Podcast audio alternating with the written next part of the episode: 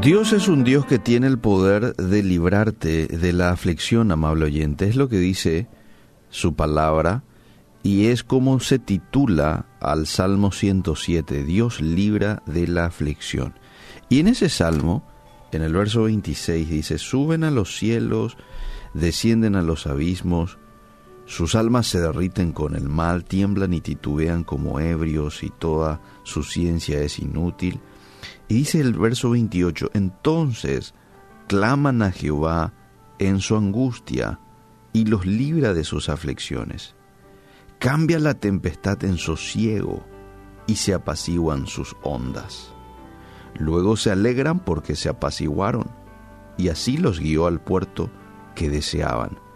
Alaben la misericordia de Jehová y sus maravillas para con los hijos de los hombres quiero preguntarte cómo reaccionás en una tormenta eléctrica. ¿Temblás de miedo bajo las sábanas? ¿O recordás las palabras del Salmo 29? ¿Qué dice el Salmo 29? Resuena el trueno del Dios de la gloria. La voz del Señor resuena majestuosa. Así como Nuestras reacciones al mal tiempo varían según nuestra perspectiva, amable oyente. También lo hacen nuestras reacciones a las pruebas. Las tormentas de la vida pueden hacer dos cosas en nuestras vidas. Uno, atrofiar. Dos, acelerar nuestro crecimiento espiritual. El factor determinante es nuestra reacción.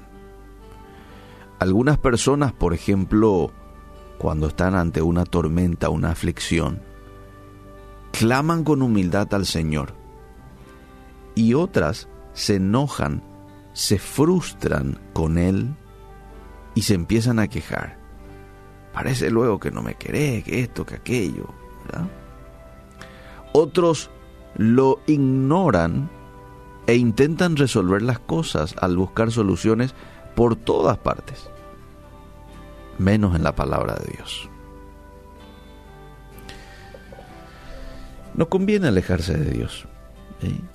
Alejarse de Dios te da como resultado un corazón endurecido para aquel que no cree, para aquel que no le tiene a Jesús en su corazón. Bueno, te endurece más el corazón y acarrea disciplina para el creyente. Y sí, porque dice que Dios ama a quien, eh, o sea, disciplina a quien ama, así como el Padre disciplina a aquellos hijos a quien ama. Si vos sos papá o sos mamá, vos entendés de que muchas veces por amor tenés que disciplinar a tu hijo o a tu hija. Quieres que sea una mejor persona, quieres que sea un, un buen chico, entonces tenés que en ocasiones quitar el cinto y disciplinarle, ¿verdad? Por más de que allá en el fondo eh, te duele el dolor que eso genera en tu hijo, sin embargo sabes que es para su bien. Bueno, de la misma manera el tema de la disciplina de Dios para el creyente. Si nos hemos apartado de Él, si nos hemos alejado de Dios, entonces Él tiene que disciplinarnos. Más allá de que le duela o no el dolor que eso nos genera. Dios anhela que nos rindamos a su voluntad, porque si somos orgullosos o egocéntricos, no vamos a ser útiles para su gloria. Es por eso que trae muchas veces tormentas a tu vida, a mi vida, para enseñarnos a confiar en Él. Cuando Dios permite la adversidad, en su vida. Pregunto, ¿usted lo acepta como algo diseñado para el bien suyo? ¿O intenta hacer que Dios cambie su voluntad para con usted? Hmm. ¿Cómo actúas?